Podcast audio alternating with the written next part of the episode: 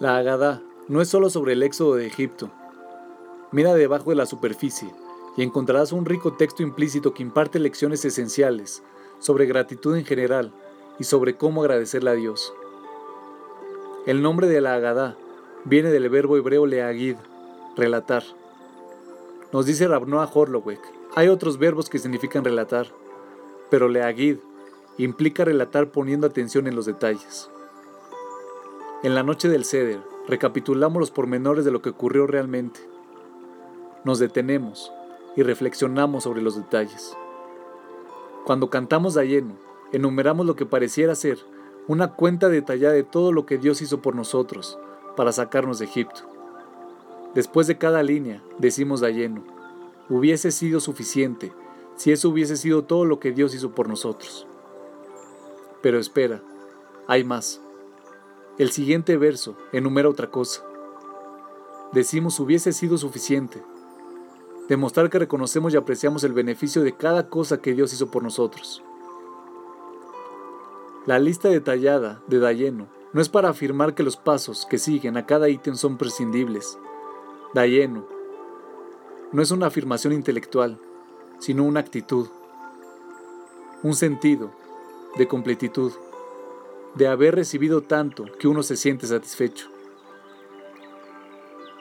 La conciencia de Dayeno es lo opuesto a la actitud. Él, ella, ellos no hicieron lo suficiente por mí.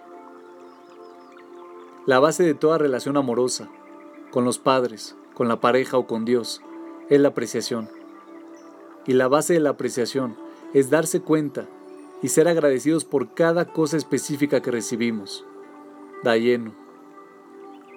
Justo antes de cantar Dayeno, la Agadá relata un desacuerdo entre y Galilí, Rabbi y Rabekiva sobre cuántas facetas hubo en las diez plagas y exactamente cuántos milagros ocurrieron en la partición del mar.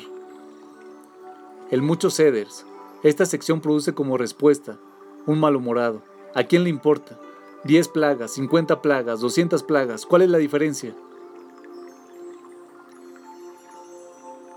El secreto de la gratitud es saber especificar.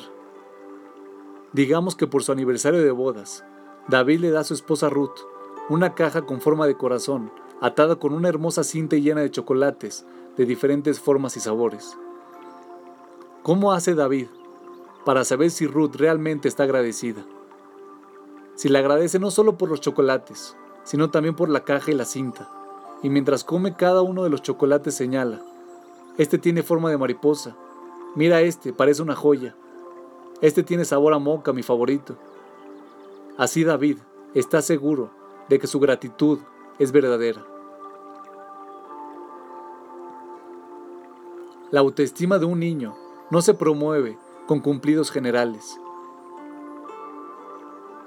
El niño desecha cuando le dices, qué hermoso dibujo has hecho. No es una alabanza real.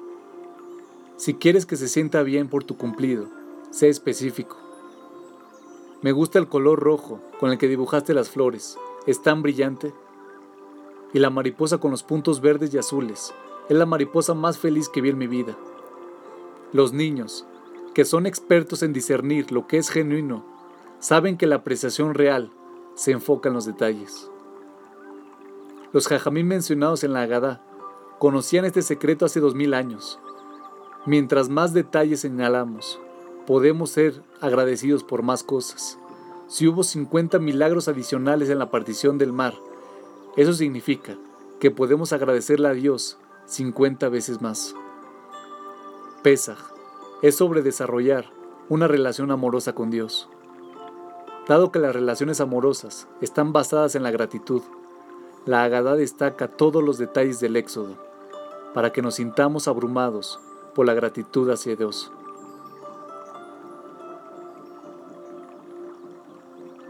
La relación que recibe este estímulo en Pesaj debe ser sostenida durante el año. Es por eso que el judaísmo ordena tres rezos al día y las bendiciones que deben ser dichas antes y después de todo lo que un judío come o bebe. Cuando un judío es agradecido por cada cosa pequeña, se da cuenta de que nada es pequeño incluso un vaso de agua, es una manera de conectarse con Dios, que lo creó. Amar a Dios significa ser agradecido por la forma asombrosa en que cada dedo se mueve, por el sistema inmunológico que funciona 24 horas al día, e incluso por los servicios provistos por los pequeños pelos de la nariz. Da.